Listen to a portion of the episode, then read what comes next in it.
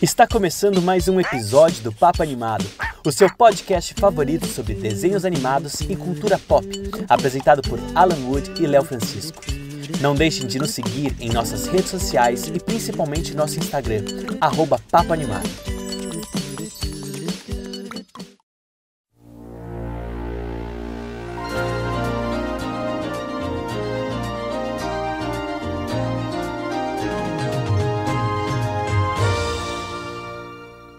Começando mais um episódio do podcast Papo Animado. Ah, vocês estão animados? Tá chegando o final do ano, a minha energia tá, sabe, a, sabe a bateria do celular quando tá em 5%, ela tá chorando.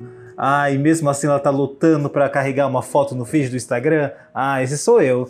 Esse sou eu gravando os últimos episódios do ano. Mas estou aqui, não, eu não estou sozinho, graças a Deus, porque se, se depender de mim para levar a energia desse podcast nas costas, ah, meu filho, vocês estão cagados. Léo Francisco está aqui comigo, como sempre. E aí, cara? Tudo e bom, aí, amigo? cara? Tá animado, Alan? Me fala. Você tem que estar animado essa semana, porque semana que vem tem aniversário chegando, né? Eu tô Então, gritando. Esse programa aqui é o, é o programa antes de você ficar velhinho. Então, por favor. Velha tem gente, é sua tem avó, gente hein? fazendo aniversário hoje, não está mais entre nós, mas Velha ele tá sua completando avó. 120 anos hoje. E quem que a gente chamou, Alan, pra falar sobre o nosso grande Walt Disney, que sem ele a gente não estaria aqui falando sobre desenho animado, provavelmente. Nossa, gente, já sei. Ele começa de um jeito e termina de outro. Selby Pergorari está aqui com a gente para comemorar juntinhos o aniversário do tio Walt, tio Walt Disney. Ah, e aí, Selby? Poxa, cara, a gente. Olha, o Pix vai demorar um pouco pra cair, porque você participou muito esses dias.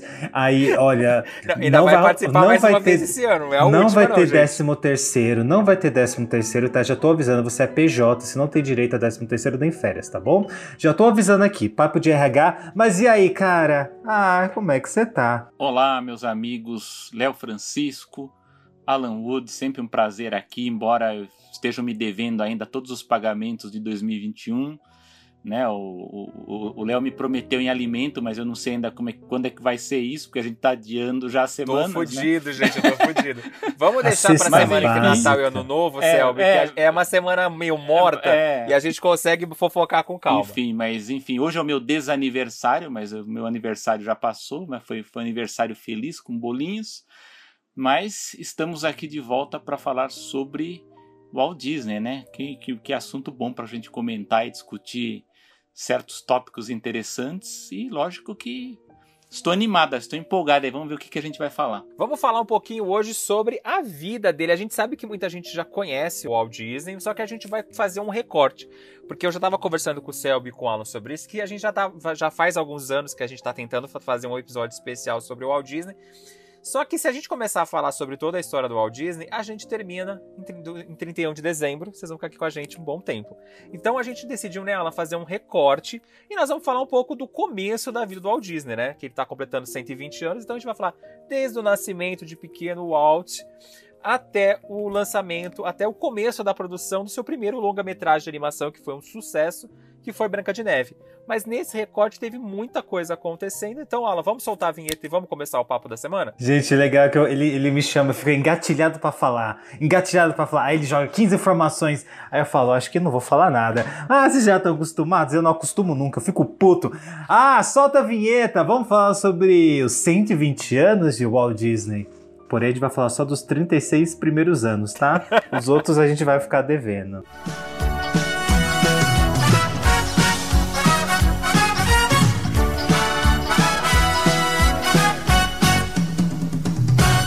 E Alan, já que você quer falar um pouco sobre o Walt Disney, não- como esse episódio não vai ter um momento sinopse, faz um- uma pequena sinopsezinha.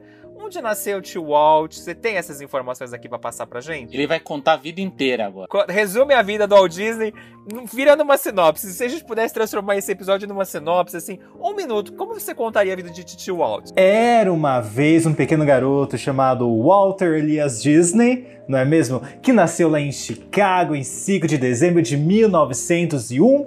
Olha só, que coisa, né? Que foi aí, como a gente conhece, um grande produtor de cinema, cineasta, diretor, roteirista, dublador, animador empreendedor. Dizem as más línguas que ele também é filântropo. Eu digo, fala as más línguas. As boas dizem o quê? Ah, a gente vai saber até o final do episódio, né? Que é aí conhecido por, por, por sua grande contribuição para o cinema, né? Para a arte da animação, ganhou um monte de Oscar, não é mesmo? E ficou eternizado aí na memória de todo mundo com seus grandes clássicos. Olha, tirei de cabeça, Aê! hein? De cabeça. mas ele não ganhou um monte de Oscars. O Walt Disney é a pessoa que mais venceu Oscars na história da academia. Foram 22 prêmios e ele foi indicado quantas vezes, Selby? Você lembra? E não lembro, de cabeça, sempre, sempre, me, sempre esqueço. Era alguma coisa tipo mais de 50 indicações, com, Eu confundo é? com o John Williams, né? Que o John Williams é ao vivo, né? Mais, mais Sim, indicado. Mas o Walt Disney teve 59 indicações ao Oscar Pode e venceu 22, como eu já tinha falado. Mas vamos então começar a falar sobre ele. O Alan já começou a falar um pouquinho sobre a infância, quando ele nasceu. Selby, conta pra gente um pouquinho sobre essa infância do Walt Disney, que não foi uma infância 100% feliz, né? Não foi aquela infância bonitinha de contos de fadas que ele trouxe pra gente, né? É, o Léo, o pior é o seguinte, a gente vai falar da vida do Walt Disney, principalmente dessa primeira fase, é uma tragédia, né? A gente só vai falar de desgraça do Walt Disney. Ah, mas 2021 é uma desgraça, a gente é só vai análise da vida do Walt Disney. Ah, não, aí também... Não, até o, o, o Alan fez uma, uma sinopse bem breve, eu acho que é sempre bom já deixar bem claro que o Walt Disney não está congelado, viu? Muita gente fala isso. Eu ia isso, perguntar é... isso. Ele está congelado no fundo não. do parque da Disney de Orlando? Ou é da Califórnia hein? ele tá? Não, não está. Ele foi cremado e, e, os restos dele estão enterrados lá no cemitério de Los Angeles, lá no cemitério famoso lá. Então, Pra gente já tirar isso pra, pra, pra aqueles que só assistem uma parte, só quer ver o começo do podcast, já fica pelo menos com uma informação útil pra vida, né? O Walt Disney não foi. não Teve foi um filme que fizeram recentemente que mostrava uma, uma, pessoa pegando a cabeça do Walt Disney passeando pelo parque nos dias de hoje. É, fizeram. É um mau serviço, né? Porque aí o pessoal vai, vai reforçar a ideia que ele foi congelado, né? Mas não... não mas não, não, não, é mentira. Mas vamos falar as verdades, vamos parar das fake news aqui, que aqui não tem fake news, e vamos contar então um pouquinho sobre a história dele. Bom, a gente tem que começar primeiro falando do, do pai dele, né, do, do Elias Disney, né, a família, ela, família de imigrantes que vieram lá da, da Irlanda. É bom que se diga que o pai dele era um socialista, vejam só, né, totalmente diferente da, do, do, do, que aconteceu com, com os herdeiros, né. É, vieram naquela, eles foram para os Estados Unidos naquela ânsia ali da vou fazer a América, né? Vou fazer a, a vida nova nos Estados Unidos. E foi uma pessoa empreendedora e que passou por diversos tipos de, de trabalho, né? Então, ele trabalhou como carteiro, é, trabalhou em ferrovia, é, trabalhou em fazenda, enfim, ele foi empreendedor, foi distribuidor de jornal mais tarde, quando o Walt Disney já era, já era adolescente e mudava de, de cidades e estados toda hora para empreender e ele não tinha sorte nos negócios, né? Esse, esse, esse é um, um, um, grande trauma na família do, do, Disney, porque o pai ele tentava fazer essas coisas, ele tentava obter sucesso nos negócios e não dava certo, né? Uh, Walt Disney é o terceiro filho, né? O quarto filho, na verdade, né? Teve o Herbert, o Raymond, o Roy Walter, que nasceu em 1901, e tem uma irmãzinha mais nova, que era Ruth, Ruth Flora Disney. Então, Walter Elias Disney nasceu em Chicago em 1901, 5 de dezembro. Uh, só que muito rapidamente, ele não demorou muito tempo, o pai dele ficou um tanto cismado com a cidade de Chicago, porque havia muitos crimes envolvendo adolescentes ali, ele tinha um certo receio que, que fosse uma má influência para os filhos, e ele decide se mudar para uma cidade do interior chamada Marceline, né? Então, uma cidade muito famosa por causa do, do Walt Disney, né? E lá é onde ele vai fazer um, vai comprar, né, uma fazenda ali, ele vai tentar a sorte como fazendeiro. E digamos assim que a vida dos filhos não foi tão fácil, porque os filhos serviram de trabalhadores braçais nessa fazenda, né? E ele tratava os filhos ali abaixo do, né, entre aspas, chicote, né, para que eles... Cabresto, né, é. tinha que obedecer às ordens do ah. pai. É, para obedecer às ordens, e até que chegou um ponto que os, os irmãos mais velhos dele, né, o Herbert e o Raymond, fugiram de casa, né, o que trouxe um, um grande drama para os pais do Walt Disney, né, e aí todo aquele trabalho que era dividido entre os quatro irmãos sobrou para os mais novos, né? Então quer dizer, os irmãos Quem foram não embora fugiu, né? e o Roy e o Walt Disney passaram a trabalhar mais. E aí o Roy, Roy sempre foi uma espécie de, de mentor, de protetor do Walt Disney, né? Então, eles trabalharam na, na, na fazenda por um tempo, até que os dois também resolveram sair de lá. Eu, tô, eu, vou resumir a história porque ela tem, tem muitos detalhes aí envolvidos. Posso só fazer uma pergunta barra comentário que eu, eu, queria saber se foi aí que começou. Eu li, não lembro aonde que foi, que foi nessa época, quando ele trabalhava na fazenda para pro, os pai, pros pais, foi que ele começou a desenhar, criar esse gosto pelo desenho, para pintura, e ele vendia essas, essas pinturas para os vizinhos e era encorajado tanto pela, pela mãe quanto pelo Roy. É, o Roy apoiava. É, tem umas versões romanceadas que falam disso, né? Que ele vendia tal, que fazia. Eu acredito até que ele, ele devia fazer porque ele tinha bastante interesse em desenhos, né? E ganhar um mas, troco, né, gente? E ganhava um troco, mas eu acho eu que. Eu acho que quem vendia era o Roy, hein? o Roy que vendia. É, o Roy era o, era o irmão que tinha, era o gênio dos negócios ali, que foi quem salvou o Walt Disney em vários, vários negócios aí. Mas eu acho que o, real, o verdadeiro interesse aflorou mesmo quando a família acabou voltando para Chicago por um tempo, que o, o na verdade para Kansas, né, Kansas City, que o pai resolveu ser distribuidor de jornais. E aí, coitado, o Roy e o Walt Disney de novo foram trabalhar lá de entregador de jornais. e, e, e, eles tinham rotas muito grandes de entrega de jornal e, e tinham que fazer isso embaixo de chuva e de neve. E aí tem, tem até uma história famosa, que isso até foi romanceado aí também em vários especiais da Disney, que é a história que o Walt Disney entrou no cinema, né, para ver a versão muda da Branca de Neve ali, e ele simplesmente esqueceu de entregar os jornais lá, e quando o pai soube lá, ele apanhou feio, né, porque falou, ó, você tá trabalhando e foi assistir filme aí, o que, que você tá fazendo, né? E foi aí lá, lá em Kansas City, né, nessa, nessa vida de interior, que ele se apaixonou pelos trens, porque a ferrovia fazia parte da vida dele. E, enfim, aí, do jornal, mais para frente, já estava um pouquinho mais velho, ele foi estudar artes, né? Teve uma passagem ali quando ele estava com 17 anos que ele se inscreveu na, na Cruz Vermelha lá porque ele queria lutar a Primeira Guerra Mundial, mas ele não tinha idade ainda para para lutar, então ele acabou mentindo e acabou indo como motorista né, de, de caminhão da Cruz Vermelha. Mas aí na volta, uh, já interessado por artes, já tendo algum, algum estudo, ele vai trabalhar em, com desenho, com ilustrador de jornal, depois ele vai trabalhar é, em agências de, de, propaganda, né? E é aí que ele vai conhecer o Ub Iwerks, né? Que vai ser o companheiro dele por muitos anos, em, em, várias fases, né? E eles tiveram uma carreira muito boa trabalhando em publicidade lá, na, na, lá em Kansas. Antes da gente falar sobre essa parceria dele, tem outra fofoca que eu quero saber se é verdade ou mentira. Dizem também que o Walt descobriu que ele não tinha uma certidão de nascimento e que aí isso começou a alimentar ideias na cabeça dele que ele era um filho adotivo e isso influenciou muito das atitudes dele. Isso é verdade, Selby? Não, mas gente, mas aí que está. Eu acho que, que na época, a gente tem que pensar 1901, né? Havia toda uma burocracia para você fazer. Se hoje já existe burocracia, imagina na época, né? Eu tenho, eu tenho colegas, amigos, por exemplo, que, que, que tiveram demoraram muito para registrar. Então imagina se hoje ainda tem esse, esse, tipo de problema, né?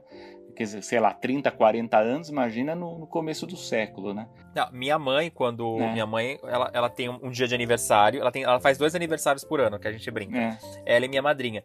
Meu, meu, meu avô, quando foi registrar minha mãe e minha madrinha, ele passou do tempo que tinha que registrar. Então, para ele não pagar uma multa, ele mentiu a data. Ele falou: ah, não, ela nasceu no dia X. Então minha mãe foi registrada num dia e o aniversário dela é outro dia. Então a gente brinca, ela faz aniversário duas vezes por ano. Acredito que isso também devia acontecer muito naquela época, né? Também, também. Então acontecia. Quer dizer, é difícil a gente falar assim, ah, o Walt Disney ele teve muitas influências, né? Até difícil da gente contar o, o número de influências. Eu já tentei fazer um fazer um texto até sobre isso aí e, E a lista vai sempre aumentando, você vai sempre lembrando de alguma coisa. Mas isso acabou alimentando certos rumores, até nos anos 90, principalmente, rondou muito de que o Walt Disney seria adotivo, teria nascido lá na Espanha. Tem, tem, tem, tem toda uma história. Sônia Abrão, gente. A né? Sônia Abrão já. Tem toda uma história tal, mas não, mas o Walt Disney foi Nossa, é mas- filho mesmo do Elias, da Flora, é filho deles mesmo tal. E ele é Mas- parecido com os irmãos dele, sabe? Não tem nem, É. tipo, é, tipo, se, ele, se fosse uma diferença discrepante, né? Mas, tipo, Não, não, não tipo, tem. ele é a cara cuspida ali do, Aí, do Roy, dos irmãos você, dele. E se você lembrar o Roy Edward, né, que é o sobrinho, era muito parecido, né, com, com o tio, né? Ele é mais parecido com o tio do que os filhos do Walt Disney, do- dos netos, né, do, do, do Walt Disney, né? Então tem, tem essa coisa do Walt Disney ter várias influências, mas lógico, a família dele, eu acho que ele, ele pegou algumas qualidades e defeitos deles aí para fazer os projetos dele, né? Eu acho, eu acho legal a gente reforçar essa questão do, do, do Walt Disney com, com o pai dele, porque, segundo alguns filmes que eu vi. segundo fontes, filmes, a relação deles, principalmente no, quando ele era mais novo, era um pouco complicado, né? Porque ele ficava desenhando o tempo todo, não sei o quê. Foi inclusive na Fazenda que ele também teve essa questão com os animais, né? De querer ficar desenhando animal e não sei o quê e de que o pai dele não aprovava muito, né, essa questão dele, dele desenhando, e tem uma história, não sei em que momento que isso se encaixa, mas eu acho que é, é, é um pouco antes dele conhecer o Hobbyworks, que, que ele queria que o- os filhos dele não, não se envolvessem muito com, com a indústria do entretenimento, mas assim, ao mesmo tempo botou ele para trabalhar no cinema, tipo, é a mesma coisa que nada, sabe? Tipo, é, é, fica fácil do menino se apaixonar ali por, por, por, por arte, né? filmes, né? querer E um pela artista. arte, né? Tipo, fundo, deixou ele distante, né? Quanto, quanto dessas histórias procedem, É, mas aí, mas aí a gente tem que entender o fruto do contexto. É, que é o que a gente sempre fala, que a gente já discutiu aqui em alguns temas. Eu falo lá no, Animação também, que é o podcast que eu faço. eu no- com- quando eu vou ser entrevistado por alguém, que a gente vai tentar entender a figura do Walt Disney, tem que entender. Ele é um homem de 1901, né? Uhum. Então você imagina, tem várias coisas que hoje a gente acha normal. Tem gente que tá certo que tem umas mentes retrógradas aí que, né, não pode também dizer que é todo mundo. A gente Mas- tem um presidente sendo então, eleito, né? Mas, mas não, mas o que eu quero dizer é o seguinte: a gente encontra ainda hoje pais que, depois de uma certa idade, não quer mais que o filho brinque com nada, já acha que o filho tem que fazer mil cursos, não tem que fazer mais nada, não tem que brincar, não tem que imaginar, não tem que ter nada. E naquele momento, início do século, as crianças, quando elas atingiam uma certa idade, elas viravam mão de obra para a família, especialmente se elas moravam em fazenda. Então, desenhar, é, brincar, essas coisas, não tinha muito tempo para isso, né? Então, tinha que levar a sério, tinha que ajudar a família, porque precisava fazer render a coisa lá, né? Então, A gente vê muito É. isso naquela série antiga, não sei se acho que o Seb deve conhecer, Os Pioneiros, que sim, mostrava a, a família no interior trabalhando e todo mundo tinha uma função. Né? Mesmo a criança mais pequenininha, quando ela começava já ter uma, uma certa consciência, já consegue carregar a sacola com ovo, meu anjo, então leva a sacola pra mamãe. é, não, a, Todo os mundo filhos, já trabalhava. Esse é um dos motivos de, das famílias serem numerosas, porque os filhos eles ajudavam na- nas fazendas, né, nos trabalhos de casa, enfim, era da família, né? E a questão do entretenimento também é um fruto do contexto. Era muito mal visto trabalhar no entretenimento, trabalhar em circo, trabalhar em parque. Por que, que o Walt Disney cismava tanto com muita coisa de limpeza e de, de, de, de local para fazer o parque? Porque ele não gostava do ambiente de parque de diversões que era sempre um lugar que tinha muito lixo, que tinha pessoas estranhas, é, que rodavam, enfim, produtos ali meio suspeitos. É, é, no caso da, do- da, da indústria depois do cinema, isso até no Brasil aconteceu muito, teatro, cinema, era muito ligado à prostituição, era, o pessoal era, era, era muito mal visto o entretenimento, né? Então, para ele deve também ter, ter, ter pegado muito pesado isso, né? Ainda mais que ele, ele conseguiu depois trabalhar com propaganda, que propaganda de uma certa forma, dentre essas atividades mais artísticas, era, era talvez a mais valorizada, né? Dentro desses parâmetros que existiam de um trabalho É. a- artístico pago na época, que você trabalhava no jornal, né, tal, então era, era diferente. Mas o pai dele cismava com muita coisa, era um, era um homem muito difícil era frustrado, né, então ele acabava também descontando, né, no- nos filhos também o que ele não conseguia. E você falou que ele foi tentar a, a sorte lá na não, não tentar a sorte, mas quis se alistar lá na guerra, não deu certo, teve que voltar. E quando ele chegou, ele, é, ele começou a trabalhar em jornais, né, fazendo ilustração. E depois ele abriu a empresa, aquela Loud on, on Grains, é assim que se pronuncia? Lawful Gram. Lawful Gram. Que é onde ele começa a, a produzir os curtas de animação e onde ele quase fale pela primeira vez, né? É. Bom, o Walt Disney ele vai quebrar várias vezes, né? Esse é um problema. Quando ele volta da guerra, ele vai se matricular numa escola de arte, né? Chamada Kansas City Art School. E aí ele, com o Roy Disney e com o, o, o Iwerks, ele vai abrir, né? Uma produtora muito pequena chamada Lawful Grams. E ele vai tentar produzir pequenas animações, né? Ele era muito. Você sabe, Selby, como que ele conheceu o, o Bob? O Ub, que você fala? O Ub Irons? Quem é Bob? É o Bob. Foi no, foi Quem é Bob? É Quem esse, é Bob? Que Bob é gente, esse? É o mundo de Bob. O Bob. Dylan? Foi durante, o tra... foi durante o trabalho, não foi? Não foi trabalhando num lugar? que Sim, ele trabalhava na agência. Né? Ele trabalhava, agência, era colega isso. da agência, eles ficaram amigos. O Ub Irons, ele era um grande talento do desenho, ele conseguia desenhar muito rápido, né? E aí que, o- que o Walt Disney viu que, pô, acho que vai vingar se a gente trabalhar com, com animação, né? E o Walt Disney ele gostava muito de uma série de curtas metragens que, que existia no cinema na época, chamada Fábulas de Esopo, da Terry Toons, de um produtor chamado Paul Terry. Então ele ia no cinema, assistia a esses curtas que eram todos inspirados em fábulas, né? Nas fábulas do, do, do Esopo.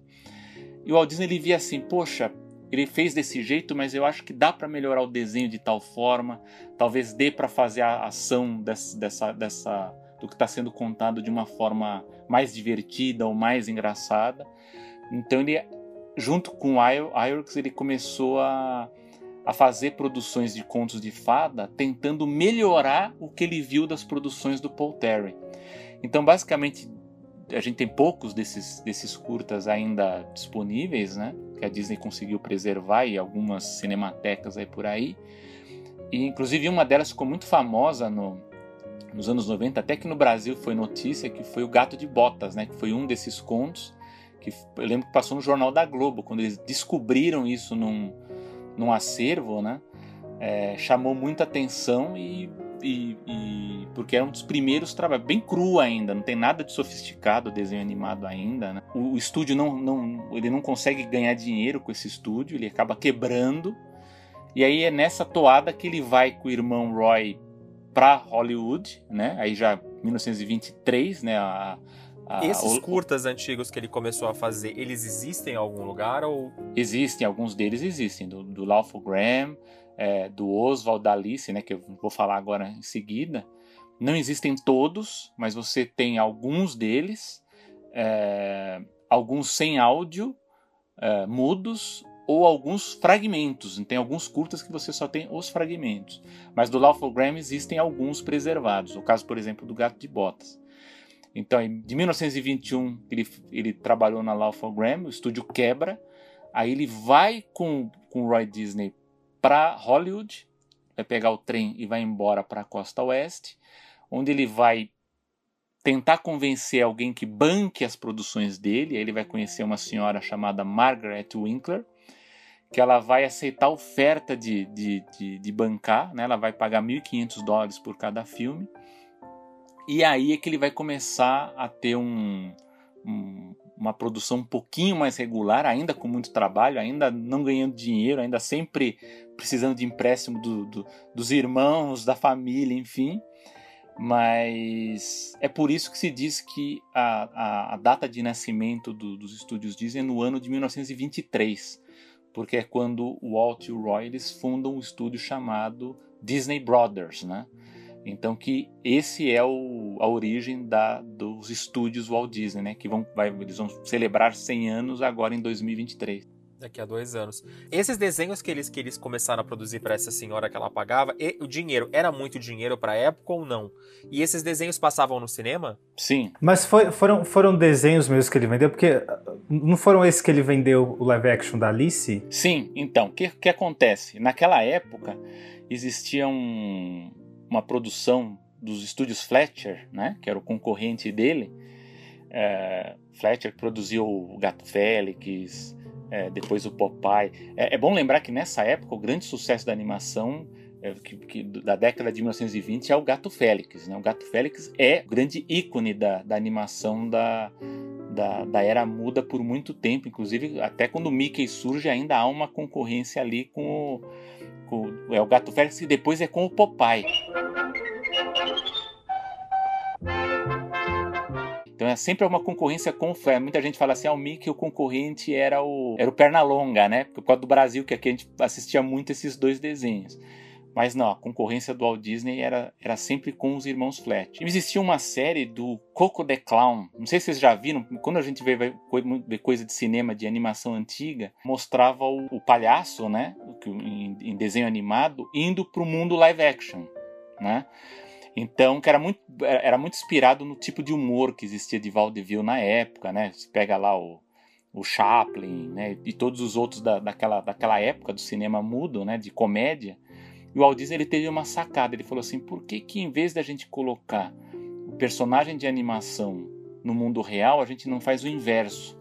A gente coloca o ator de, do, do mundo real na animação. E foi aí que ele teve a ideia de se inspirou na Alice, né? Que, que era um livro que era muito popular lá no, da Alice, pegou e colocou ela no mundo dos desenhos, né? Então daí que veio o, esses desenhos das aventuras da Alice, que é com a Virginia Davis, que é uma que é uma atriz que viveu muito tempo, ela morreu em 2009, né? Só para vocês terem uma ideia, né? Ela trabalhou na época nesses desenhos da, da Alice. Porém, é, eu não sei se Alice chega... pode ser considerado um dos grandes primeiros sucessos do Walt Disney? Eu não sei. É, ele é significativo para a produção, mas eu não sei se a gente pode considerar como um, um grande sucesso se comparado ao que ele teve depois, né? Nessa tá. fase, né? O, o original. Mas para ele, né? Se a gente for comparar, por exemplo, com o Lawful Graham, que era uma animação muito precária, o que a gente já vê na Alice é um trabalho já melhor realizado, né? E melhor mesmo, porque aí eles já estão até combinando né, o live action com a animação. Embora isso é uma pressão da senhora Winkler aí que está bancando, não sei se vocês tiveram a oportunidade de assistir alguns desses desenhos, né? Saiu em, em DVD naquela série do Walt Disney Treasures, mas eu não sei se tem no YouTube para assistir alguns, eu acho que deve ter. Mas assim. Mas essa, essa coleção só foi lançados alguns volumes aqui no Brasil. É. Esses é. da, da, da Alice não chegaram para por aqui. Não, então, mas é o que é interessante nessa série é que, ao, invés, ao, ao contrário do que acontece com o do Coco the Clown, em que o Coco é o personagem principal, nesses da Alice, com o passar do tempo, é, a Alice ela não é a protagonista, né? Porque a Winkler ela estava ela, ela tava pressionando para que o Disney conseguisse bater de frente com o gato Félix. Então o que, que ele faz? Se você olhar o Alice, né, você vai encontrar um, um gato, um personagem chamado Julius. E ela fala assim: olha, você tem que, você tem que apostar mais nesse Julius, porque se você olhar esse, esse gato Julius, ele, ele lembra muito o, o, gato Félix, né? Então aí você vai ter o desenho cada vez mais centrado nesse personagem, né? Porque, enfim, é, naquela, naquele momento é, o gato Félix era popular, também tinha o, o Crazy Cat também, que era dos quadrinhos e que também tinha animação. E aí vai ter essas aventuras, né, da, da Alice, né? Só que o, o Alan perguntou até do dinheiro, né? É, eram 1.500 dólares, mas para a produção que, que o Walt Disney fazia, era sempre no limite, né? Então ele conseguia produzir, é, comprava o desenho, o curta-metragem para exibir né, no cinema, e, mas o dinheiro era curto, porque a gente tem que lembrar o seguinte: o curta não era o, o, a produção principal. Né? A experiência do cinema no, no começo, no, na primeira metade do século XX, até talvez um pouco depois, você ia para o cinema para assistir várias coisas. Né? Então você tinha o cinejornal, você tinha o curta-metragem de animação, você tinha o curta-metragem live action, que poderia ser até um documentário, e muitas vezes você tinha dois filmes, às vezes era programa curto, às vezes você tinha um filme menor e depois era uma a sessão dupla, você tinha o filme principal depois, né? Então, o curta de animação, ele era uma parte da experiência do cinema, né? O cinema você ia para ficar algumas horas lá.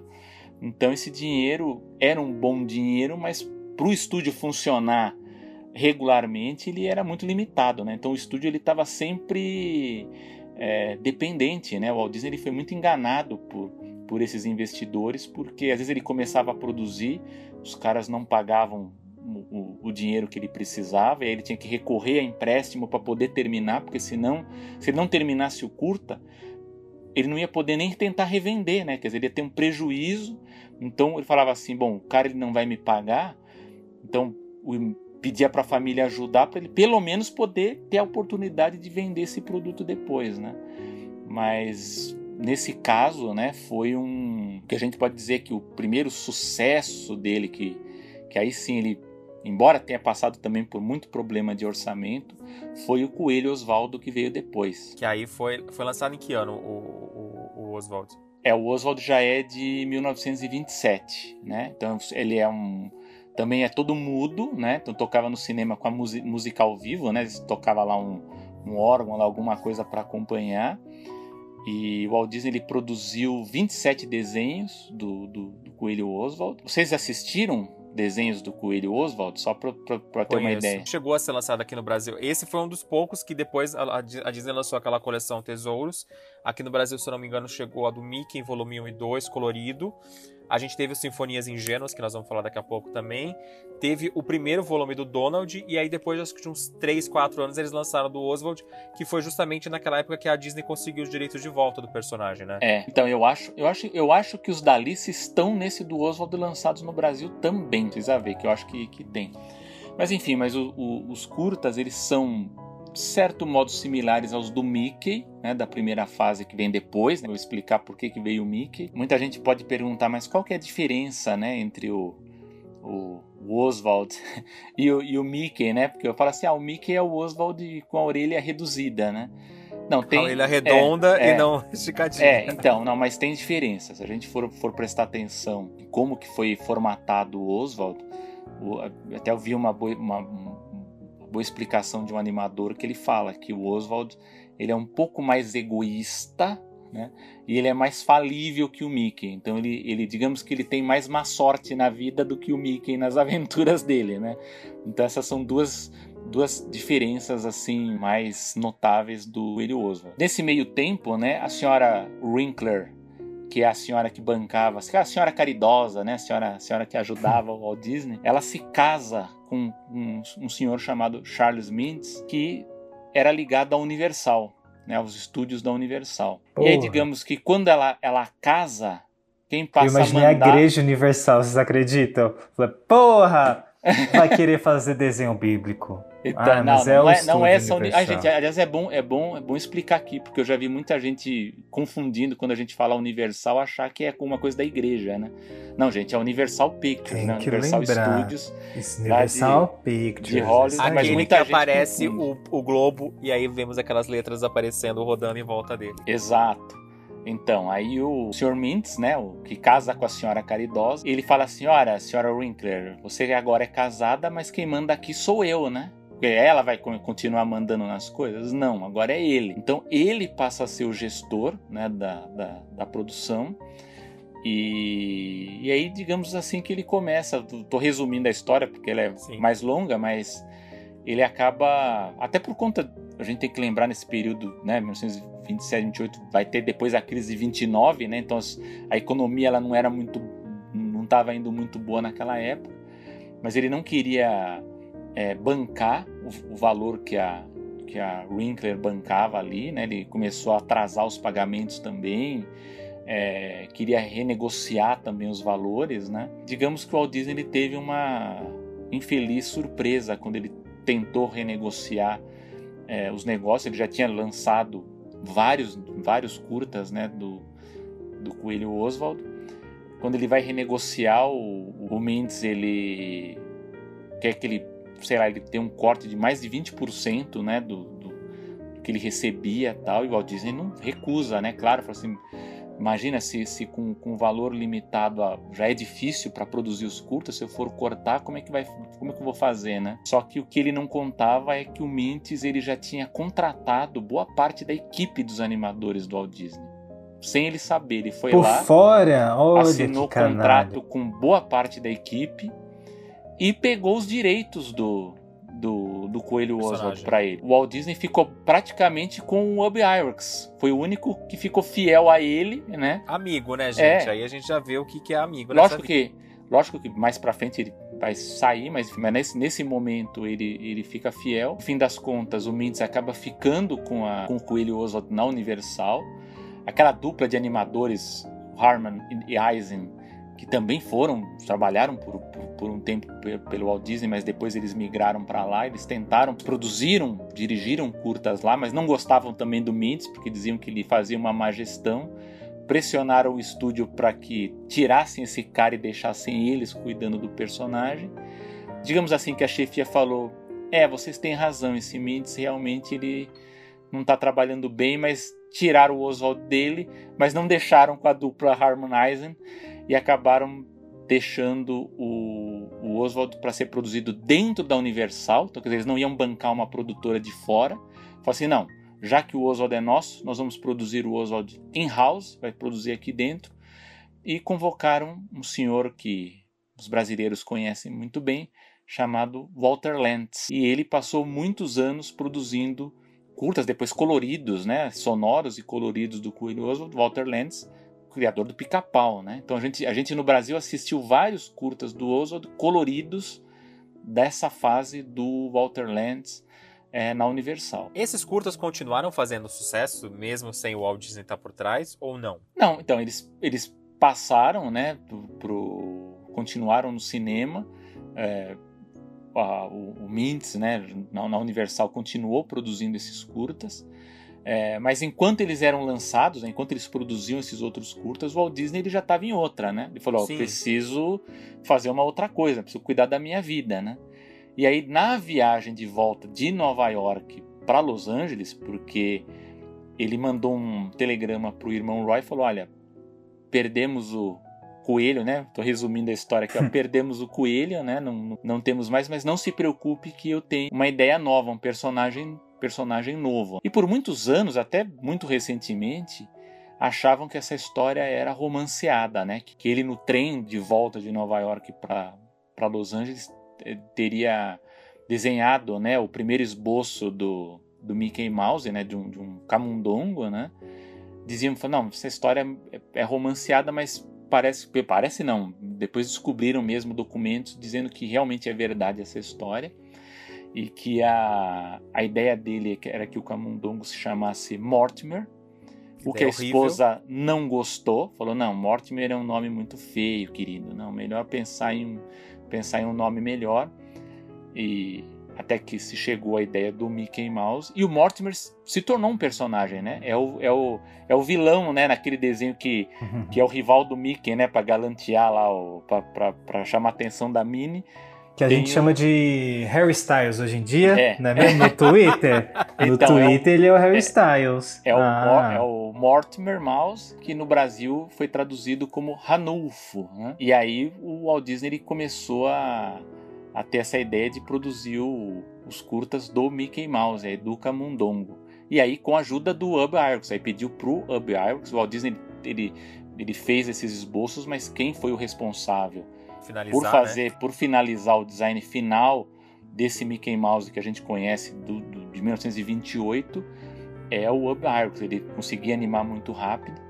E a grande sacada, o que fez com que o Mickey Mouse se tornasse um grande sucesso, foi porque o Walt Disney ele ia no cinema, ele viu que o fenômeno que foi o cinema sonoro, né, com o cantor de jazz ali do, do Isso foi em que ano? Então 1928 já, né? 20, não sei se o cantor é 27 ou 28, mas foi nessa fase. Mas ele já estava produzindo os curtas do Mickey Mouse. Tanto a que gente, o primeiro curta não foi o é, Steamboat Willie, né? A que a gente, a gente considera, né? É, a gente celebra o, o, aniversário do Mickey 18 de novembro de 28. Só que o primeiro curta que o do Mickey que o Walt Disney produziu foi o Plane Crazy e depois o Galloping Gaúcho, mas o primeiro sonoro, né, que ele resolveu produzir com som foi o Steamboat Willie, né, o Vapor Willie. Com isso, ele conseguiu convencer a distribuidora e lançou esse sonoro primeiro, que foi o que causou um espanto no cinema, porque até então você nunca tinha visto um desenho animado sonoro, né? Então, é, o Mickey, o grande, o grande salto do Mickey ocorreu por causa do advento do som. E ele foi o primeiro, né? Os outros anima as outras animações ainda não estavam trazendo o, o, som, vamos dizer, era só a música ao vivo lá que o cara tocava o pianinho, né? Sim, era o cinema mudo com música ao vivo. padrão era e esse, esses, né? esses outros dois curtas que eles estavam produzindo antes, mas que não foram os primeiros, é, quais são eles? Eles chegaram a ser lançados? Foram. Era o, é o Plane Crazy, que é aquele do aviãozinho, né? Que eles, eles brincam com o Charles Lindbergh, né? O aviador.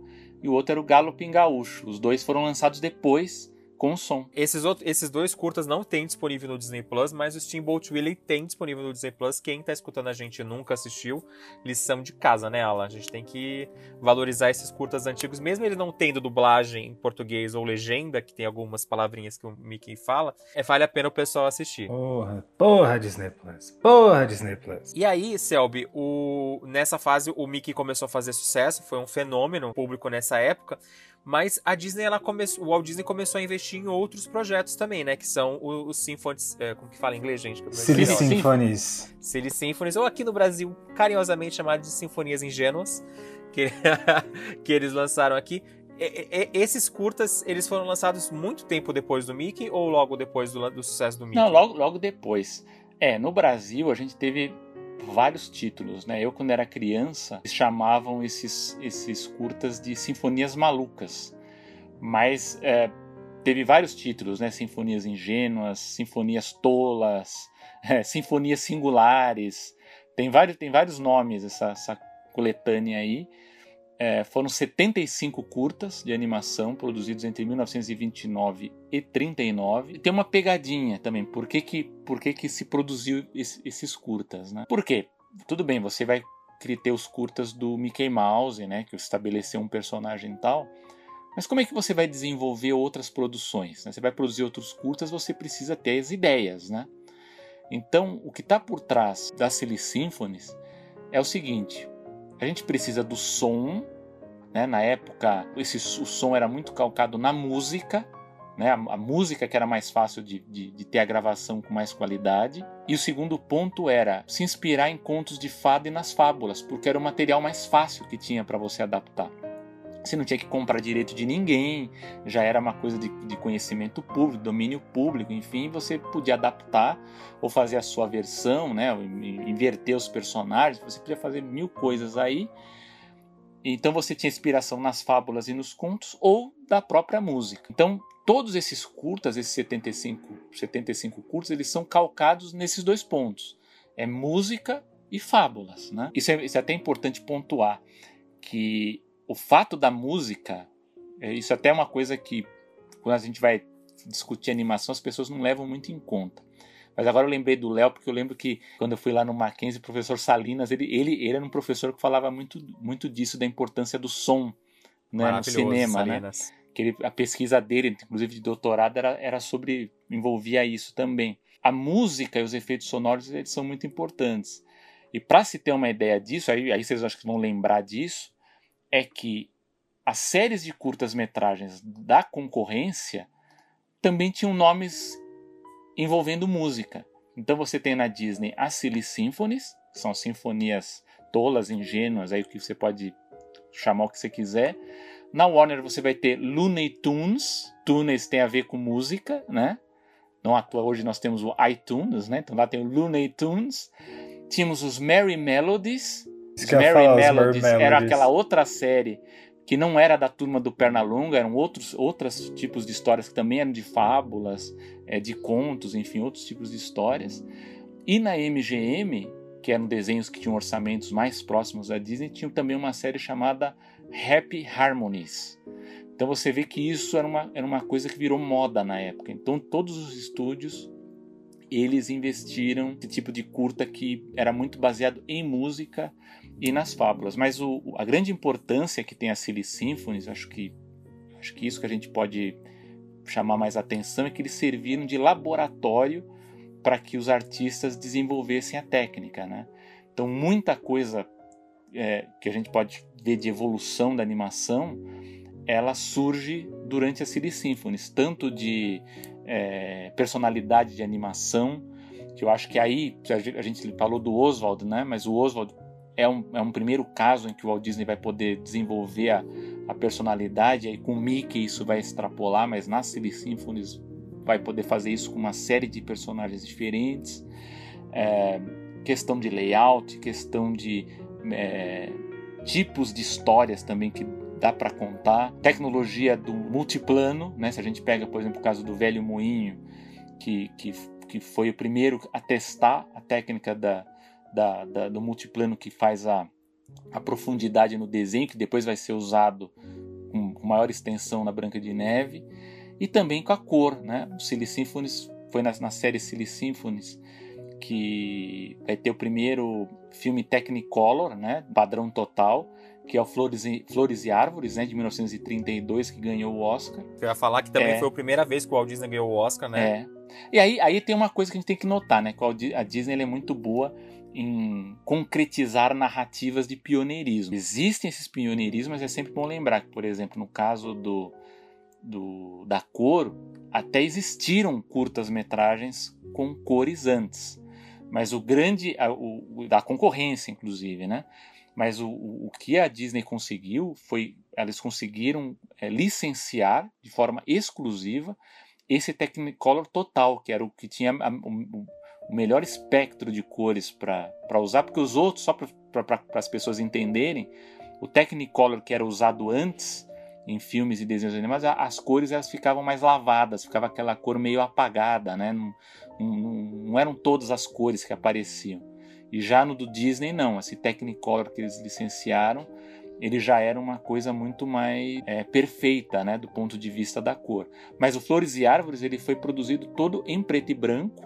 E aí quando o Disney viu, né, o, o essa, essa tecnologia, né, como que ela, que ela, que ela foi apresentada, ele refez o desenho, né, até por uma questão de segurança também, mas ele refez tudo em cores e acabou lançando e foi outro impacto ver é, uma, uma, a produção da, da, uma produção Disney né, de animação totalmente em cores e tanto que ganhou o Oscar. Então é, você tem multiplano, cores, é, desenvolvimento de história, né, a forma como eles desenvolviam as histórias e também de personagens muito importante para lembrar, é, por exemplo, que o Pato Donald estreou dentro era isso que eu ia das, falar das sinfonias, agora, né? Era, era, foi, foi nessas sinfonias que a gente teve o surgimento do Pato Donald, né?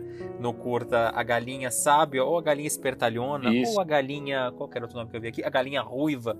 Galinha Ruiva, gente. Tem Essa uma galinha. Tem ali uma galinha né? A galinha que você não encontra no Disney Plus, mas você encontra no YouTube. Que é uma pena. A gente tem alguns Cine Symphonies, o do Flores e Árvores, ele tá disponível também no Disney Plus, mas é muito pouco conteúdo dessa época que a gente vê, né? Eu acho que eles pegaram, pelo menos aqui no Brasil, nos Estados Unidos eu sei que a, o da galinha tem, mas aqui no Brasil parece que eles pegaram, ah, o primeiro que é o do Mickey, pegaram o que ganhou o Oscar, meio que vamos pegar uns aqui para as pessoas não reclamarem que a gente não Só os tá. mais simbólicos, né? Isso. E por exemplo, uma coisa que eu acho chocante é que o, o curta do Mickey lá da banda, que era o primeiro curta colorido do Mickey, não tem no Disney Plus. A gente não encontra o, o, o, curta, que é um curta impo importante que simboliza a, o, o grande personagem do estúdio ganhando cor é, nos seus curtas e a gente não tem ele no Disney Plus. A gente tem que recorrer ou aos lançamentos antigos em DVD da coleção Tesouros, ou aqueles apunhalados de fábulas Disney que a gente encontra algum desses, desses curtas. Mas é uma pena que o Disney Plus ele podia estar tá lançando isso também como novidade e nem isso eles estão fazendo. Parece é. que, ou então nem dublando ou nem legendando. A gente encontra um filme lá com a legenda às vezes em português de Portugal, com a dublagem em português de Portugal. É o, é o que nos resta. É, eu acho assim. Eu acho que temos aí uma coisa a cobrar dos fãs, né? Eu acho que muita gente que ouve aqui o Papo Animado tem o Disney Plus e da Disney. Eu acho que por parte da Disney, eu acho que realmente há um problema de, de oferta, né, desses curtas, que eu acho que tem muito pouco, que há como disponibilizar esse material. E por parte dos fãs, a gente, eu entendo isso, né, que tem um problema também de falta de material novo, né, de, de que está atrasada as séries, mas eu acho assim, é legal que as pessoas também confiram essas coisas antigas, né? Porque eu acho que muita. Tá, tá sério, eu entendo que muita coisa ah, é antiquada, ah, é lente, não sei o quê, mas para quem se interessa um pouquinho, né, pela evolução da, da, animação e da Disney, eu acho muito importante que acompanhe que isso até serve como parâmetro lá do algoritmo deles para saber que há interesse, né? Então, porque realmente é muito pouca coisa que tem lá. E no caso da Silly Symphonies, a gente tem muitos desenhos ali é, que são especiais, né? O caso da, da tartaruga e a lebre, o gafanhoto e as formigas. Os né? três porquinhos, Os três né? porquinhos que vieram depois. E, e, tudo isso é muito importante, né? Então acho que é bem legal que que as pessoas assistam e cobrem, né? É, reclamem lá no Instagram, no Twitter da, da Disney Plus Brasil. Queria também falar uma coisa que a gente não citou aqui, o que o Walt Disney era a voz do Mickey Mouse nos primeiros curtas-metragens, né? Quando o personagem ganhou voz, logo no seu lançamento.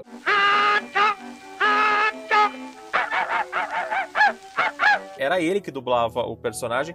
Até quando que ele dublou o personagem, Selby? É, ele fez a, ele é a voz do Walt Disney. Muita gente diz que ele a é voz do ele, Mickey. a voz do Mickey e ele dizem também que Não, o mas ele é o- também era a voz do Walt Disney. É importante mudou, sempre né? ressaltar. Mas eu, que ele eu quis dizer que o, o Mickey é um. Dizem que o Mickey é um. É o Walt Disney personificado, né? Em, em personagem ali.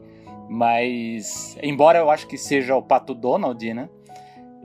que o Pato Donald é mais bravo, né? Aquelas coisas lá, né? Mas... Não fale mal do tio, Selby, não fale mal do tio. Mas o Walt Disney ele fez a voz até os anos 40. Quando chega o Mickey e o pé de feijão, aí ele já já já, já muda a voz, já vai vai pro Jimmy McDonald, que era um cara que fazia os efeitos sonoros. Até porque Mickey e o Pé de Feijão é um, é um curta mais longo, né? É. Ele é um curta É, mais porque ele- longo. Ele já é o média-metragem, né? Média-metragem. Aí o Disney falou, porra, muito tempo, hein? Isso daí eu vou... Isso aí eu vou vai delegar, hein, gastar a galera? voz, gente, vai gastar a voz. Eu vou É. delegar. Mas eu, eu- é engraçado você falar sobre essa questão do, do Walt Disney personificado, porque eu tenho, eu, eu tenho um pouco essa visão de que o Donald é quem ele era e o Mickey quem ele gostaria de ser, sabe? Essa É. questão de- Ou como ele gostaria de ser visto, né? Porque a gente tem essas complexidades, assim, né? De se identificar, às vezes. Você se identifica com esse personagem porque é quem. Porque é quem você é ou quem você gostaria de ser, sabe? Às vezes eu acho É. que tem essas coisas entre o, o Donald e o, e o Mickey, assim, que é interessante de, de ver. E, e eu acho que é importante, agora que a gente está chegando nesse momento, né, falar das fábulas e falando um pouco- mais sobre a turma do Mickey, é muito interessante que a gente não consegue falar sobre a vida do Walt Disney sem falar sobre a história do cinema, né? Tá sempre tudo muito ali, muito interligado, né? E como ele vê o que os outros estúdios estão fazendo e fala, beleza, eu vou fazer só que melhor, sabe? É. Eu acho que isso, isso que pra mim fica muito latente quando eu, eu vejo a história do, da Disney como um todo, né? Sobre como o Disney, ele via que os estúdios estavam produzindo coisa e falou, beleza, eu vou- quero produzir também, mas eu quero produzir melhor. Ele tinha essa expertise de olhar um pouco É. mais lá na frente e pensar, tá, como é que a gente resolve esse problema do som? Como é que a gente resolve esse problema das cores? Sabe? Que acho que outros estúdios estavam ali pensando em outras coisas, ele estava ali tentando esse pioneirismo, né? Havia, havia um certo comodismo, né? Como ocorre na indústria, né? Ah, tá funcionando, deixa como tá. Mas Uhum. acho que até pelos traumas que ele passou, né? Que ele quebrou várias vezes ali, precisava de muita ajuda, ele sabia que não podia ser igual aos outros. Ele teria que surpreender o público e o distribuidor, porque ele tinha que convencer a- o distribuidor a bancar cinema, né, para mostrar também. no cinema. Então tinha que ser uma coisa diferente. Então o Walt Disney, ele, ele até alguns dizem que talvez ele tenha isso faça parte até da, da característica pessoal dele, né? Desse problema de, de ansiedade dele, né? De estar de tá sempre pensando em outras coisas. É, que isso, isso acontece, por exemplo, no, caso, o Léo citou aí os Três Porquinhos, né? Os Três Porquinhos, que é de 1933. Esse desenho fez muito sucesso por conta da Grande Depressão, né? Porque teve a crise de 29, né? Uma quebra geral na economia nos Estados Unidos e o, a música, né, quem tem medo do lobo mal, tal, aquilo ali personificou uma, uma esperança aí de, de, de um futuro, futuro mais otimista, né? Então ali o desenho meio que foi- simbolizou um pouco, né, o espírito do que estava acontecendo naquele momento. Quem tem medo do lobo mal, lobo mal, lobo mal. Quem tem medo do lobo mal? Só que o desenho fez tanto sucesso que o estúdio se viu forçado a produzir continuações, né? Então é um dos raros, é um dos, um dos raros casos, a gente só vai ver isso muitas décadas depois, né? De, de um curta-metragem que o Walt Disney ele vai repetir os personagens, né? Então ele vai produzir é, mais, mais, mais três, mais, mais, mais, mais curtas aí do- do- dos três porquinhos, né? E aí Tinha tem a- o- a volta do lobo mal, né? É. Os, os três lobinhos. Por Aí começou a se perder, né, É, galera? aí, mas aí o que, que acontece? Os caras que bancavam falavam assim: você tem que investir mais em porquinhos, né? E o Walt Disney falava, não, chega de porcos, né? não estou aguentando os porcos, a gente tem que mudar, mudar tudo. Então o Walt Disney, ele, ele, ele, ele sentiu que, mesmo ele tendo o sucesso que ele teve com o Mickey, é, depois com o Pato Donald e o resto da turma aí, com a Silly Symphonies, ele ficava muito dependente do mercado, né, exibidor, em cima dos curtas. E como eu já falei, os curtas eles eram um nicho ali, ele era uma parte da experiência. Então ele percebeu que não, não, não daria certo ele continuar apenas nos curtas. Então ele estava tentando sempre tentar uma novidade até que veio a ideia do longa, né?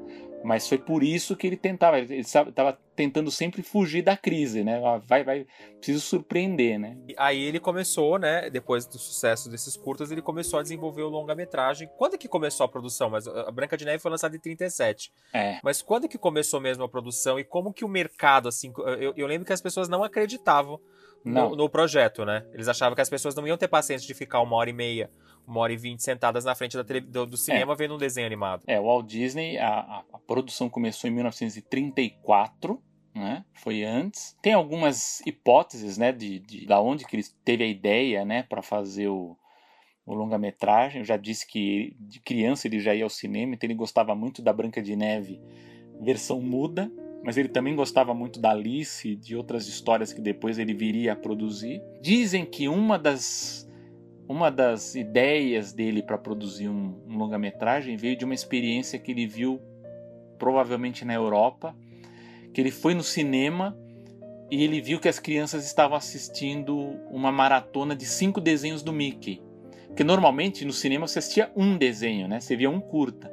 E ali, ali ele viu que o público estava sentado para ver só os desenhos. Então assistiu cinco. Se imaginar que um curta tem tem sete minutos, né? Então, você, 10 você assistir cinco, você vai ficar quase uma hora assistindo né, os curtas de animação. E aí ele matutou ali e falou: oh, Poxa, mas será que não daria certo é, investir num longa-metragem de animação? Que aí, ao, contrário do curta, o longa ele ganharia muito mais do mercado exibidor, sendo o programa principal, do que como curta-metragem, curta né? no caso do Mickey ou no caso da, da, da Silly Symphonies. E aí ele começou a, a tentar convencer as pessoas. Ninguém no estúdio acreditou nessa na, na, na ideia dos longas, a família dele também não.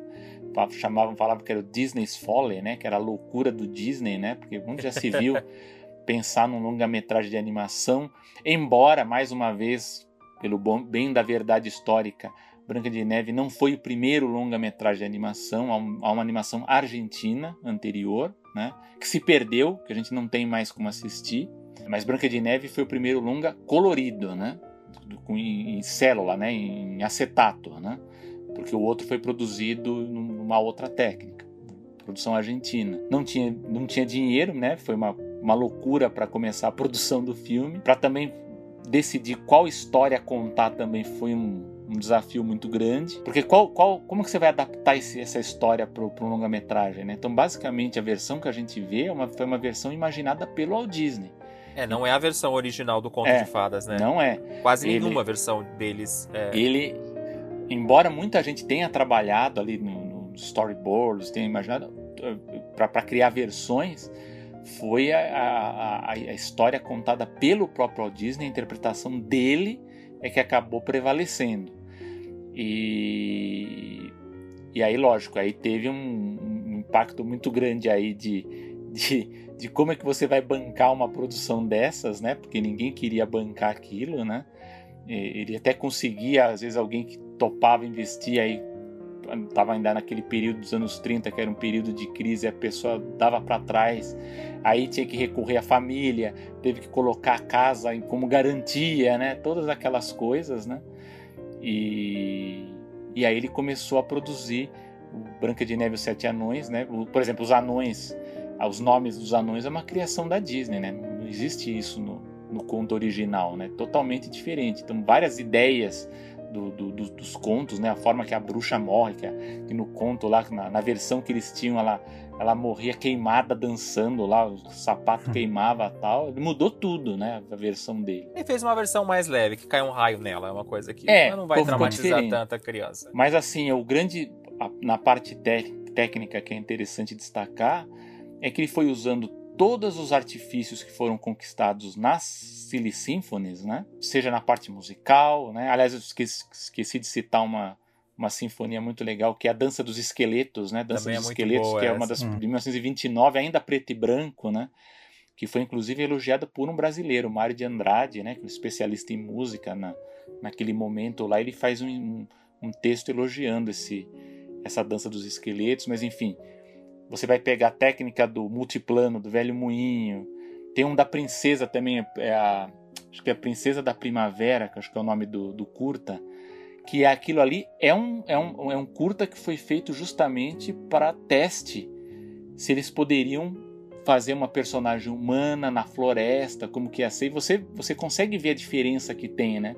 A, a princesa desse desenho pro traço mais refinado que você Ele vai ter na Branca de Deusa Neve. da Primavera. Deusa e, da Primavera, Engano, é. tá disponível nos lançamentos em DVD. Acho que, se eu não me engano, tanto no, no Blu-ray quanto no DVD que foi lançado da coleção é, Platinum ou Diamante, eu acredito que você consegue encontrar esse curta. Ele foi lançado em 34, né? É 34. É porque, é, porque foi, é na época, exatamente. Foi na época que, que ele começou a, a produzir a Branca de Neve. Foi justamente como teste para isso. Mas foi graças a todas essas evoluções técnicas, né? Que o Walt Disney ele conseguiu produzir a Branca de Neve do jeito que a gente.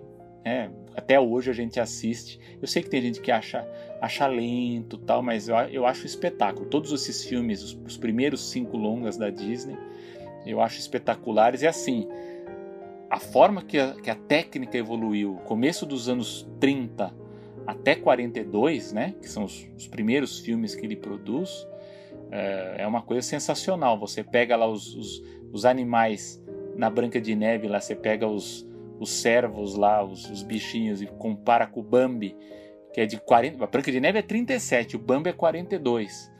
Você vê que o, no, no Bambi os, os- animais parecem. Você vê que tem músculo e osso no desenho, né? E na Branca de Neve eles ainda parecem meio que saco de batata ali em movimento, né? Então evo- evo- evoluiu muito rápido a animação aí. Mas Branca de Neve conseguiu ser um, um, um grande marco, né? Ganhou o, o Oscar, né? Um Oscar especial também pela, pela E os inovação. sete né? Oscarzinhos Os também. sete Ela ganhou Oscarzinhos. um Oscar grande e sete anõezinhos do Oscar. A Shirley Tem Temple aquela- que entregou. E isso tem aquela foto clássica do Walt Disney recebendo. Mas Branca de Neve é um filme tão especial que a gente vai fazer um especial ano que vem aqui no Papo Animado, porque ele vai completar 85 anos. Então é um daqueles filmes que merece ser comentado aqui. Traremos o Selby novamente para falar de Branca de Neve.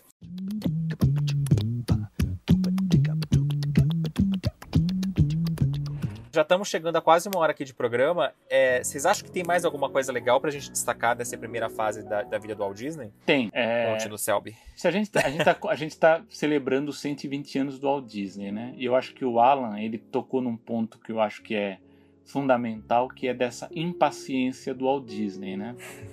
Que a gente vê que depois da Branca de Neve, os próximos filmes dele são muito experimentais, eles são diferentes entre si, esses cinco primeiros.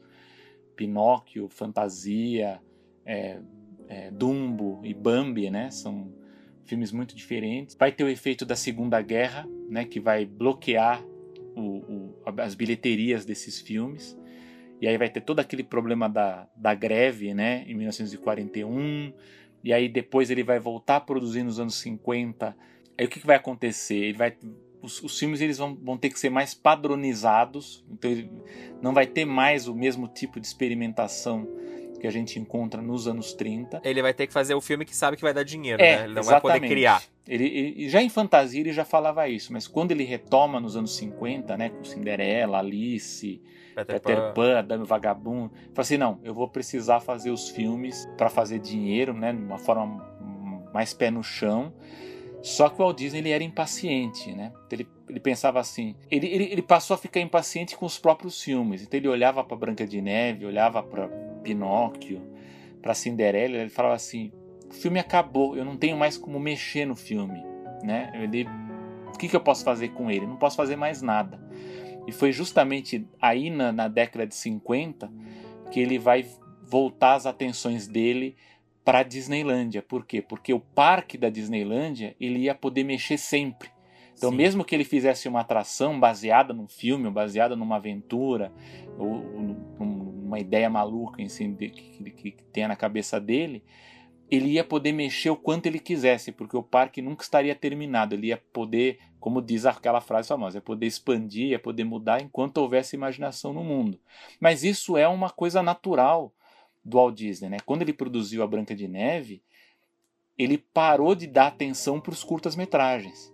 Então toda a atenção que ele dava para as sinfonias, né, sinfonias ingênuas, toda a atenção que ele dava para os curtas do Mickey, ele deu para outras pessoas. Falou assim, olha, não tenho mais tempo de, de cuidar disso aqui, eu vou cuidar da, da Branca de Neve. Tanto é que teve uma época que falavam para ele, Walt, acho que você está ficando louco. Ele ficou doente uma época de estresse, né? Falou assim, olha, trabalhe uma semana na Branca de Neve e uma semana no- nos curtas, né? Só que ele mesmo começou a desrespeitar. Falou, não, eu quero saber o que está acontecendo na Branca de Neve, porque é o que me interessa, né? Era que- Tanto é que, que a produção da Branca de Neve ela ficou tão assim no foco do, do, do, do Walt Disney, que eu não sei se vocês sabem que algumas da, da o Walt Disney ele chegou a encomendar três Silly Symphonies para uma concorrente, né? Que é o do, do, do- daquela dupla que eu falei que trabalhou com o Oswald, né? O Harman e Eisen, né? Eles é, Disney falou, olha, a gente não vai conseguir fazer essa animação aqui porque a gente está muito muito focado na Branca de Neve. Vocês podem produzir para a gente? E no final, por conta de Terceirizou o é, serviço. terceirizou, primeiro caso de começou a terceirização. terceirização de é, serviço, foi né, aí. gente, e pouca gente sabe dessa história, né? Mas é, desses três projetos, né? Apenas um foi finalizado, que foi o Mermaids. Não sei se você lembra daque- daqueles bebês que voam no barquinho. Lembro, Então, lembro. Tem no Mermaids, Fábulas. Fábulas tem no, alguma tem, coisa. exato. Então, esse foi produzido por fora e aí os outros dois o Walt Disney não comprou porque o dinheiro tinha que estar na, tinha que ser focado na Branca de Neve. Esses curtas foram vendidos para a MGM, onde a dupla lá, o Harman Eisen, eles trabalhavam.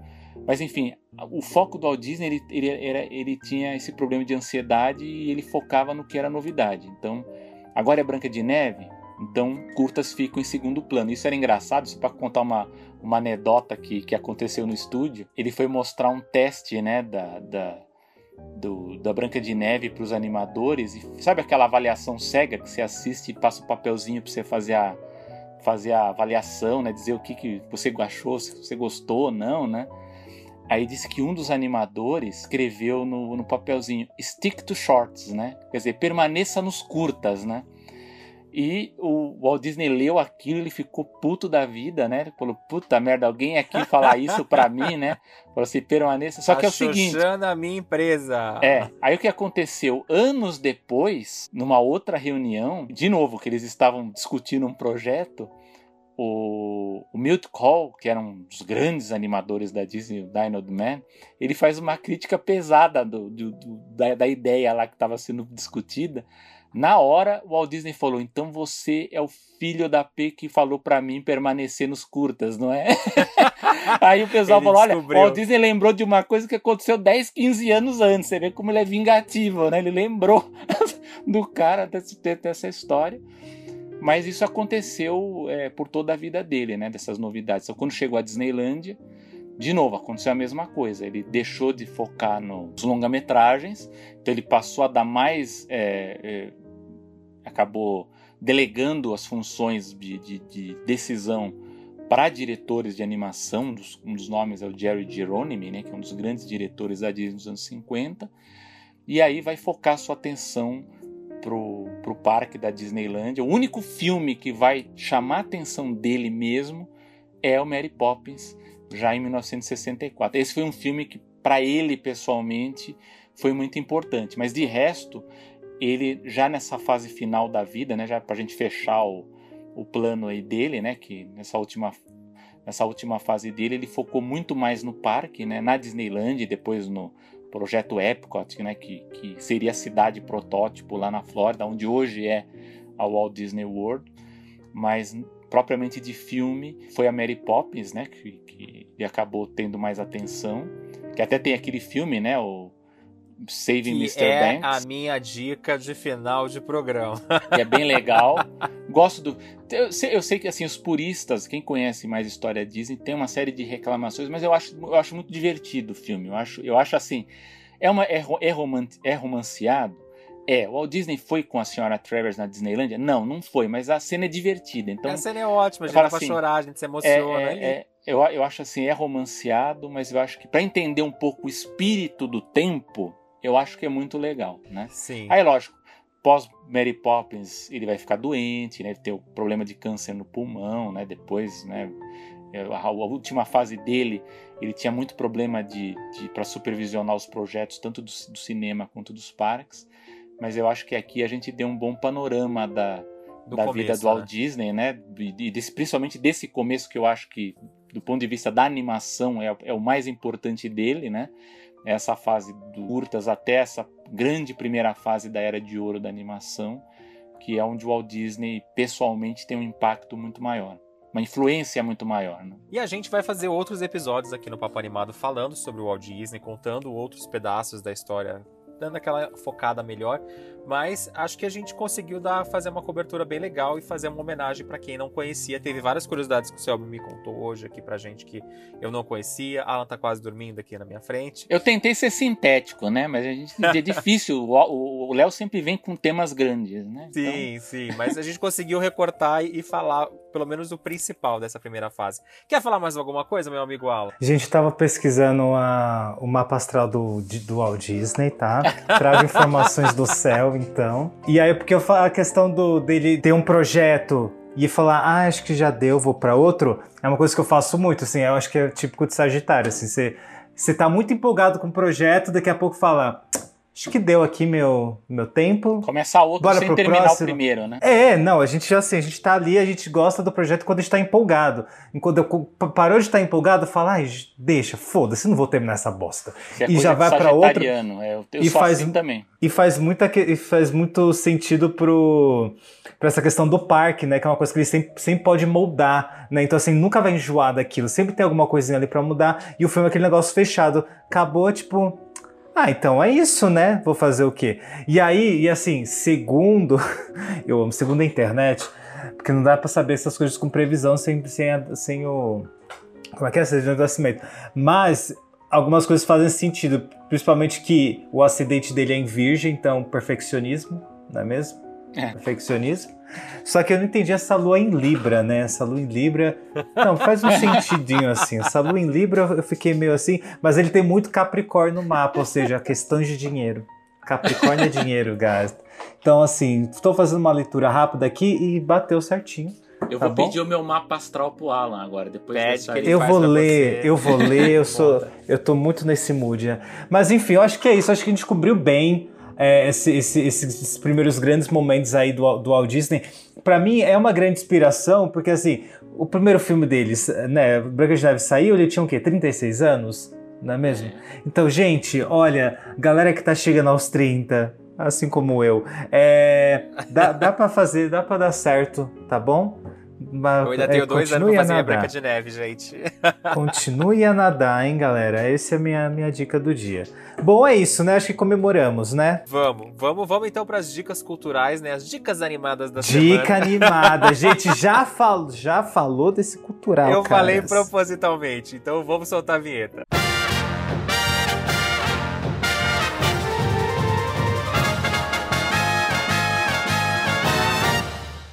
E já vamos então puxar o nosso convidado para a dica animada desse nível do Walt Disney. O que, que você traz pra gente, Selby? Bom, a gente, o tema é o Walt Disney, né? Eu, não, eu, eu, eu desconfiava que o Léo ia falar do, do Saving Obrigado, Mr. Ben. Selvi, que não roubar a minha Então eu dica. vou, eu vou dar umas dicas para quem quer saber mais sobre o Walt Disney, evidentemente. Tem um documentário muito legal, o Walt Disney, da PBS, que se não me engano estava no Globoplay, não sei se ainda está. Léo, não sei se sabe disso ainda, mas estava lá. Vou descobrir, vai falando dele que eu vou Então, descobrir. eu sei que é um documentário longo em duas partes, muito bom, gosto muito. Então recomendo. Tem um livro é, em inglês para quem tiver acesso do Michael Berrier, é uma biografia do Walt Disney, essa em inglês. Mas para quem quiser uma em português, tem a do Neil Gabler, né? Também a gente tem uma, um livro grande, mas a leitura dele é fácil, então procurem Neil Gabler. E tem o da Jean Nader também, né, que tem um pouquinho romanceado em algumas coisas, porque ela, ela se inspirou muito num documentário que eu gosto chamado Walt Disney, Um Sonho de um Homem, que é de 1982. Mas eu acho que para quem quer saber um pouco mais de Walt Disney, fica essas dicas dos livros da Jean Nader, do Neil Gabler, do Michael Berrier ou esse documentário Que da não PBS. está mais disponível no Globoplay, Hum, minha gente. Eu pena. não consegui assistir. Poxa, Tava lá na minha cara. listinha de próximas e deixei, deixei, deixei, deixei.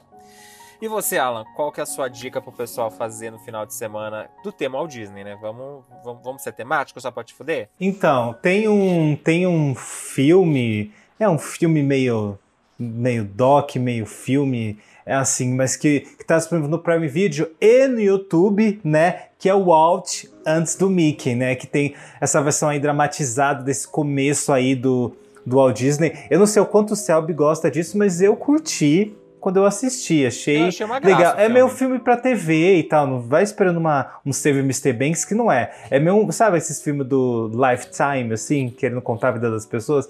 É meio que, que isso. Tem o, o boyzinho lá do Feiticeiro de Waverly Place fazendo ali um papelzinho, Ah, um é, papelzinho com ele, lá. né? É, tem ele fazendo com os animadores do Walt, enfim. Então, Ele, tá não aí. é o, ele não é o Bubby Iwerks? Não, não, ele não que é, é não. Ah, vai, você quer uma informação que eu não vou ter aqui, hein? Mas aí você pega seu Google. Mas ele, ele na- no filme ele faz um, um dos animadores que o Walt contrata ali pra ajudar ele, enfim, que ele falou que ia ter que pagar para ele para ele trabalhar, mas enfim. Então tem esse tem isso daí que conta toda essa parte aí como o próprio título sugere antes do Mickey, né? Não espere nada Eu- depois. é legal, eu conhecia o livro que deu origem a esse filme, que se chama Walt Before Mickey, que é de um autor chamado Timothy Suzanin. É um livro muito grande, até, eu- até, eu, eu até eu gosto até do filme, porque assim, eu sei que as pessoas vão ter muita, por ser de- desse período, né, pré-Mickey, que é um Uhum. período menos, né, que as pessoas têm menos interesse, e é um livro grande, né? Então acho que o filme ele acaba fazendo esse papel, mesmo que seja seja um pouco romanceado, de apresentar É. para as pessoas essa essa era do Walt Disney antes do Mickey. Então tá aí. E aí tá aí pra você disponível aí no Prime Video, mas também tem no YouTube, tá, galera? Quem quiser aí, de gração no YouTube, pode ver. E você, Léo Francisco? Minha dica é aquela que vocês que eu já tinha começado a, a falar quando o Sérgio começou a falar, que é o Walt nos bastidores de Mary Poppins, que tá disponível no Disney Plus. Que é com o Tom Hanks fazendo o Walt Disney, a Emma Thompson maravilhosa, como sempre, Incrível. fazendo a autora da Mary Poppins. É um romance, como eu sempre falo. Gente, é a Disney falando do, do chefe, né? Você não vai falar do chefe mal. Eu fiquei surpreso de mostrar ele fumando no filme, que era uma coisa que ele não gostava de ser visto, né? Ele sabia que era um mau exemplo pra galera. Então, achei interessante. O Tom Hanks te convenceu como Walt Disney? Eu comprei, comprei. Eu A quero ver ilusão se ele me pegou? Quero ver se ele me convence de Gepeto. Eu, isso aí eu tô começando, ainda Tá vai demorar bom. um pouquinho pra mim me acostumar dele de Gepeto. Mas como Walt Disney, eu, eu curti. Eu comprei um livro pra poder ler antes do programa que a gente tá gravando hoje, que é o Você Conhece o Walt Disney? Tava disponível na, na Amazon Prime. Eu não lembro o nome do autor, que eu não tô conseguindo enxergar aqui. Mas tem um... um- se você jogar no, na Amazon, Você Conhece o Walt Disney? ponto de interrogação. Eu não consegui ler o livro a tempo porque estou com reforma na minha casa e eu não lembro onde eu guardei o livro. Meu quarto virou um depósito. Tudo, hein, Então galera? não deu tempo de ler, mas vou ler. Indicando sem ler, hein, galera? Indicando sem, sem ler. ler. Eu acho que deve ser bom o livro. Olha, eu tô, eu tô vendo aqui, é do é do da Whitney Stewart. Não conheço, não sei quem é. Então, ela tem vários livros, tem vários livros dessa coleção. Você conhece Steve Jobs? Você conhece Steven Spielberg? Tá com preço bom na Amazon, tá, 20, tá de 48 por 23 e 4 centavos. É. Quem quiser dar uma olhada, acho que dá pra fazer um resumão do, do, É. do Titio Walt aqui. Tem 80 páginas, é um bom resumo. Então, é um resumo. Eu acho que não, não, não é que nem o, da Ginha ou aqueles outros livros do Walt Disney que você vai pagar uma facada. Que eu tava vendo um dia desse um livro do Walt Disney que eu achei a capa bonita. e Falei, olha, a história do Walt Disney, vamos, vamos ver. 200 e alguma coisa. Eu falei, cacete, gente. Caro. Nossa, tá Esse eu achei assim? barato. 23, acho que dá pra. Se você tem preguiça de ler. Dá pra pegar e começar a pegar gosto. Eu acho que, que vale a pena. Adoro que a Amazon já colocou aqui pra mim. Você já comprou esse livro, não esqueça. pra você não comprar de novo, né, tudo. Lela? Eu já sei que eu sou louco, Amazon. Obrigado. Eu sei que eu sei que eu tenho. Mas é isso, meninos. Temos um programa, Alan, tudo certinho com as nossas dicas, com o tema do Walt Disney. Podemos encerrar e agradecer a presença do Céu? Já vamos então agradecer aí a presença do Selby, que estava aí novamente. Ah, Selby, a gente vai mandar um panetonezinho. A gente não, o Léo. O Léo mora em São É, Paulo. O Alan, se o Alan tá prometendo, Selby, é ele que O vai mandar. o Léo mora em essa São é dívida? Paulo. Chocotone, ele hein? que- chocotone. Ai, só tem. Olha, no nosso depósito só tem panetone. Vamos ficar te devendo, quem sabe, ano que vem. Então peça aí o seu biscoito, seu horário. E muito obrigado novamente por ter participado aí desse grande especial. Bom, sempre um prazer estar aqui com vocês, embora o Léo esteja me devendo umas 10 pizzas, né? Mas eu também tô com o pacote dele aqui, que ele tá pra receber. Vamos ver se no Natal ele recebe, né? Mas tudo bem, vamos já, o, o esperamos. Selby tá com três, dois filmes meio e um CD que eu tô louco pra ver, pra escutar e ver. É, Mas ah, esse ano ainda sai, Selby, até o pelo amor de Deus, Natal a gente vai, tem né? Dezembro. No Natal, Não, Natal chega. Entre Natal e Ano Novo, vai, que aí eu sei que você não vai ter desculpa pra fugir. Não, aí nós já vou estar livre, sim. Mas enfim, de novo, agradeço aqui pelo convite. Sempre bom conversar com você, Léo e Alan. Para quem tiver interesse em entrar em contato, me procurar nas redes aí, no Twitter, no Facebook, no, no Instagram, arroba CelbiPegoraro, Celbi C-E-L-B-I. O Léo geralmente me marca aí nas quando ele vai divulgar a, a edição, né? Também estou no podcast Animação com meu amigo Paulo Martini. Estamos gravando aí as últimas edições de 2021. E Paulo, que eu já convidei duas vezes pra participar Fugiu, do Papo né? Animado, não quis participar. você Então chamou ele pros você, aí ele fugiu, né? Chamei, ele não quis. Aí não, eu chamei. Pros Transformers tem que chamar. Então, o problema é que eu não assisto Transformers. Então, tem que. complica. Chama Transformers, tem que uma coisa antiga, aí ele vai. Mas, enfim, é, vocês podem me achar lá, então tô no podcast Animação, só procurar aí na Spotify e tudo mais. E agora em dezembro devo gravar os pilotos do Animagic, que vai ser um canal no YouTube que o Ó. Léo está, está me, me cobrando há Uhul. décadas, né? Desde 2012 Mas- estou cobrando a volta do Animagic Então e ele vai voltar, minha gente. testando aí, com sorte até o Natal ele deve, deve aparecer. Vou fazer os testes no final de semana Vai ser presente de se- Natal pra mim, Selby, fãs de Provavelmente. animação? para celebrar os 20 anos do site. Para quem não sabe, Animagic foi um, é um site dedicado ao mundo da animação que eu abri em 2001, né? E funcionou bastante até 2011, aí foi rareando e eu tive que parar porque eu fui para a carreira acadêmica, eu tive que escrever muito mais lá na universidade do que na internet, fora os trabalhos, aí deu uma complicada, mas Aí virou podcaster É. depois, né? Aí... é, mas a promessa é que volte aí de uma forma diferente para agradar os fãs, é que eu sei que tem muitos fãs por aí e quem sabe aí teremos lives aí mais para frente aí com convidados, aí eu chamo vocês. Obrigado. E você, Alan, onde a gente te encontra nesse final de semana? O que, que você vai aprontar? Conta pra gente. Final de semana não, porque hoje é domingo, né? O pessoal tá assistindo a gente é domingo. O que você vai aprontar essa semana? Hoje, domingo, eu devo estar voltando aí. Espero que bêbado de algum lugar, tá bom? É isso que eu, que eu espero estar voltando. Gente, essa edição é sobre o Walt Disney, não pode espinafrar assim dessa forma. Ah, ele bebia um uísque, não, no escritório dele que eu sabia. Né, fazer essa, pra fazer fantasia, ele fumou uns negócios. Bom, vão, então vocês me encontram aí no arroba alanwood.mp4 no Instagram, ah, pra ver umas coisas, e pra me ver reclamando no arroba alanwood underline no Twitter. Aproveita que você tá ouvindo, se você estiver ouvindo esse episódio no dia 9 de dezembro, passe no meu perfil, me dê feliz aniversário, porque eu sou sagitariano, assim como o Walt Disney, e espero aos meus 36 anos, construir o meu primeiro império, tal qual Titio Disney, tá bom? Tenho, tenho seis anos aí, por favor, não. Tá bom, galera? Sem pressão, hein? Tenho seis anos aí, tá bom? E você, Léo Francisco? No Instagram eu tô como Cadê o Léo Francisco e no Twitter como Léo Francisco reclamando, falando de novela, dando RT nos posts do Selby quando ele posta umas coisas legais, interessantes. Então você encontra eu produzindo conteúdo e reclamando da vida. É isso. Tava tentando fazer este boot Willy. Um beijo, um Deu abraço, certo. um aperto de mão.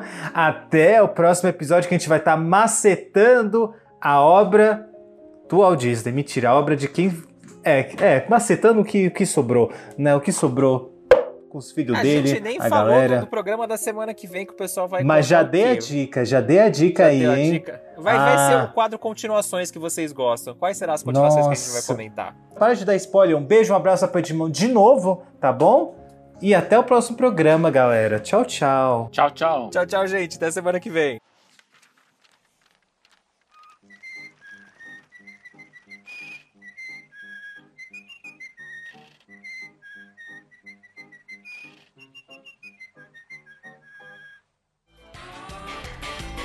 Você ouviu o Papo Animado, o podcast mais animado do Brasil, com seus amigos Léo Francisco e Alan Wood. Voltamos em breve com mais novidades. Edição Léo Francisco.